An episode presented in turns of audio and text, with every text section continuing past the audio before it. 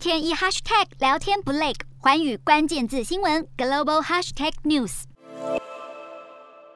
俄乌形势陷入僵局，要完全平息战事却遥遥无期。不止当事国打得不可开交，各国也无法置身事外。俄罗斯不但被逐出联合国人权委员会，欧美国家也持续祭出对俄罗斯的制裁动作。此外，美国也借此向中国提出警告，必须汲取俄罗斯的教训。就连俄罗斯总理自己都坦承，面临三十年来最困难的局面。今天的国际新闻评论要来谈谈，俄乌战争对中国带来什么启示？台湾又该怎么看待？日前，美国副国务卿雪曼以及财政部长叶伦在众议议院外交委员会的听证会中，两人都提到美国对中国武力犯台的立场，从国际社会对俄乌战事引发的制裁回应来警告中国不要片面改变台海现状。言下之意，如果中国对台湾进行军事侵略，美国势必会采取一切手段，程度就如同现在欧美国家发动的制裁一样，中国必须付出惨烈的代价。提醒中国不要怀疑美国对台海稳定的重视。雪曼及叶伦向中国提出警告的不久前，美国国防安全合作署发布了最新一波对台军售，这是拜登上台后第三度，也是今年第二次的对台军售。虽然美国国防部长奥斯汀在众议院军事委员会的听证会中认为台湾不能与乌克兰相比，但是这项军售确实让外界联想到跟俄乌情势有关，展现美国对台承诺坚如磐石的态度，以实际的行动来提升台湾自我防御能力，防范中国借机犯台。有趣的是，奥斯汀在接受国会议员提问美国如何降低中国犯台的念头时，他表示，习近平对美国及其盟友的决心与承诺应该会铭记在心。显然，美国试图从俄乌情势中建立一套多边模式来维运全球秩序，尤其是剑指中国，不要从俄乌战火中学到错的教训。美国会严重关切中国在台海的一举一动。中国入侵台湾是不被国际社会所允许，美方有能力抵抗危及台湾安全制度的胁迫行动。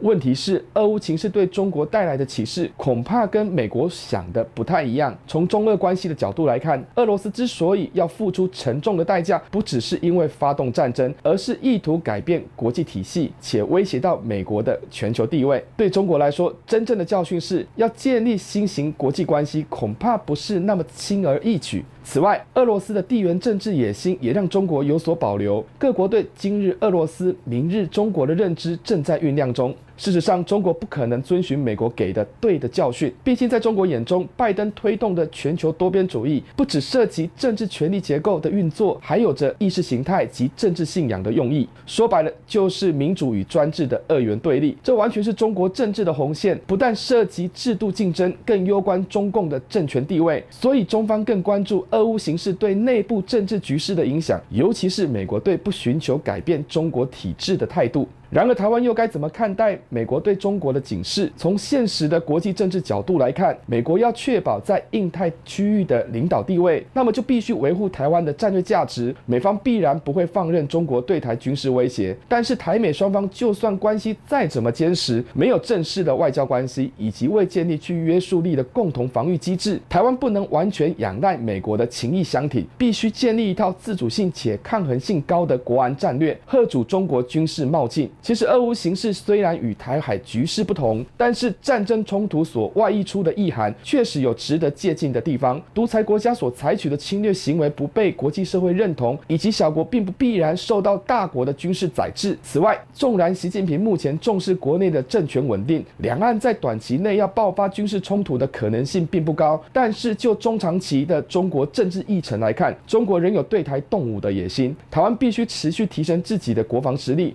欲善其事，必先利其器，这才是确保国家安全与民主自由的先决条件。Hello，大家好，我是寰宇新闻记者刘倩文。国际上多的是你我不知道的事，轻松利用碎片化时间吸收最新国际动态，立刻点选你关注的新闻议题关键字，只要一百八十秒，带你关注亚洲，放眼全球。